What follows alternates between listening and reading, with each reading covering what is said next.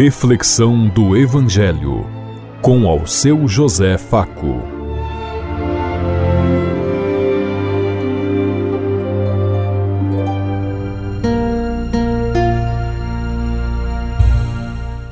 Paz bem a todos os ouvintes da Rádio Construtiva e todas as emissoras em sintonia conosco e o povo que nos ouve.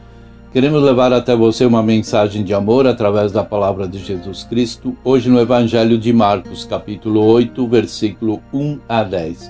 Sábado, 11 de fevereiro de 2023. Que a graça e a paz de Deus Pai, Deus Filho, Deus e Espírito Santo vos ilumine nesse dia e seja uma boa notícia para todos.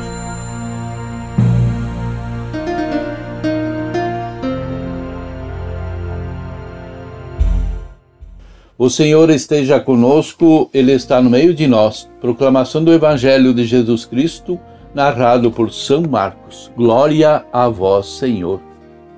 Naqueles dias havia de novo uma grande multidão, não tinha o que comer. Jesus chamou os discípulos e disse: Tenho compaixão dessa multidão, porque já faz três dias que estão comigo e não têm nada para comer. Se eu os mandar para casa sem comer, vão desmaiar pelo caminho, porque muitos deles vieram de longe. Os discípulos disseram: Como poderia alguém saciar de pão aqui no deserto? Jesus perguntou-lhes: Quantos pães tendes? Eles responderam: Sete pães, Jesus. 7. Jesus mandou que a multidão se sentasse no chão. Depois pegou os sete pães e deu graças, partiu-os e ia dando aos seus discípulos para que os distribuíssem. E eles os distribuíram ao povo. Tinham também alguns peixinhos, depois de pronunciar a bênção sobre eles, mandou que os distribuísse também. Comeram e ficaram satisfeitos e recolheram sete cestos com os pedaços que sobraram. Eram quatro mil, mais ou menos. E Jesus os de despediu, subindo logo na barca com os seus discípulos. Jesus foi para a região de Dalmanuto. Palavra da salvação. Glória a vós, Senhor.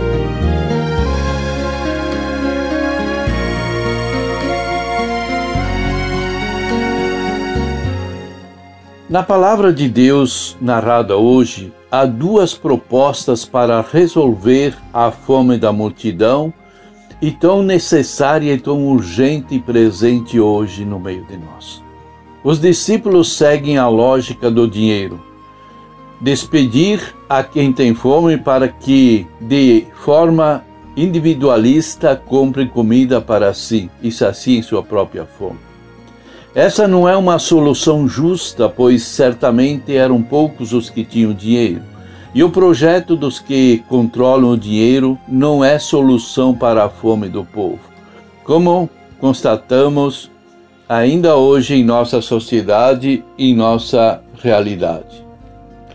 A solução de que Jesus propõe é outra, e ele está em nossas mãos. Dai-lhes vós mesmos de comer. Esta está também a nossa, ao nosso alcance. Temos aqui cinco pães e dois peixes. E todos sabemos que sete, cinco pães e dois peixes, somando dá sete. E o número sete na Bíblia significa totalidade e plenitude. A saída não está em projetos grandiosos, mas está na organização do povo, na na política de participação social. Então Jesus mandou que as multidões se sentassem na relva.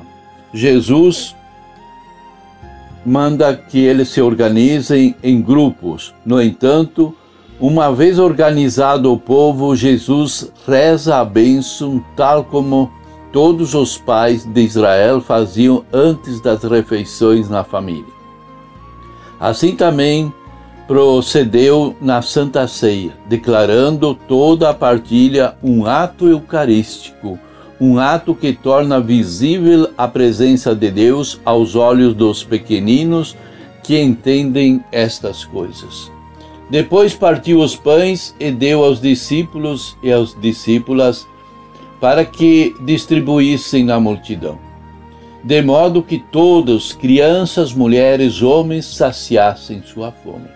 Convém lembrar que a partir, partir o pão é distribuí-lo não é multiplicação mágica. O milagre está na partilha. É um projeto que envolve o povo e organização e os discípulos na distribuição.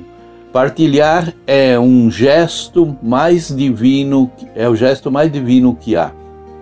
E também um dos mais difíceis a tal ponto que o mundo ainda hoje não aprendeu a realizar esse gesto tão maravilhoso e por isso nós vemos tanta fome e tanta miséria, tanta injustiça sobre a terra.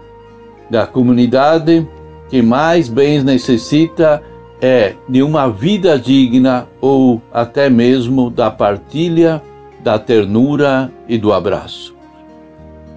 Hoje em dia, ainda há pessoas que preferem ver o milagre num grande gesto todo-poderoso de Jesus. No entanto, o milagre não está no seu poder mágico o milagroso, o divino está justamente na simplicidade nos gestos da partilha.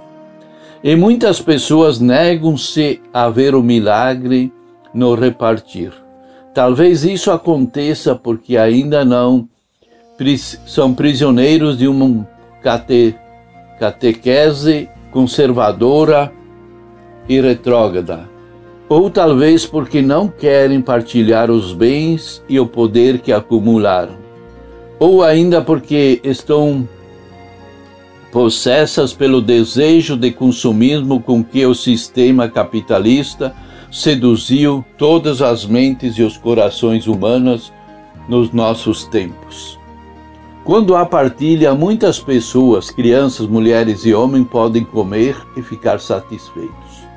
E mais, dos pedaços que sobraram, recolheram ainda doze cestos cheios. Doze é o número do antigo Israel, representado pelas doze tribos de Israel.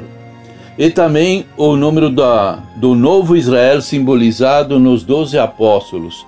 A sobra significa que o projeto do reino, no projeto do reino de Deus, nenhuma família pode passar fome.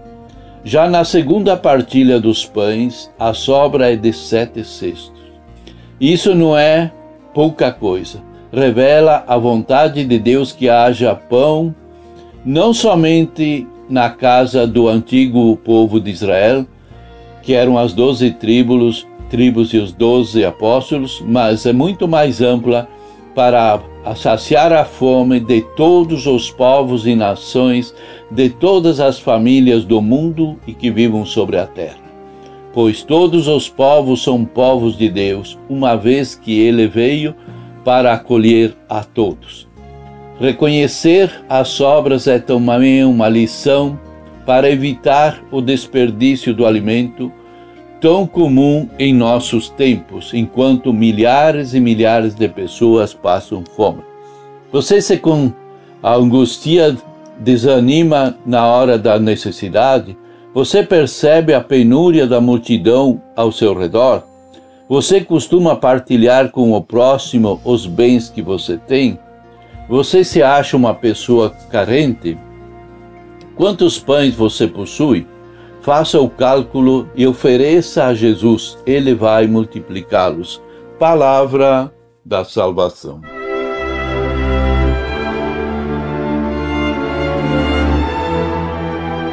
Você ouviu Reflexão do Evangelho com ao seu José Faco.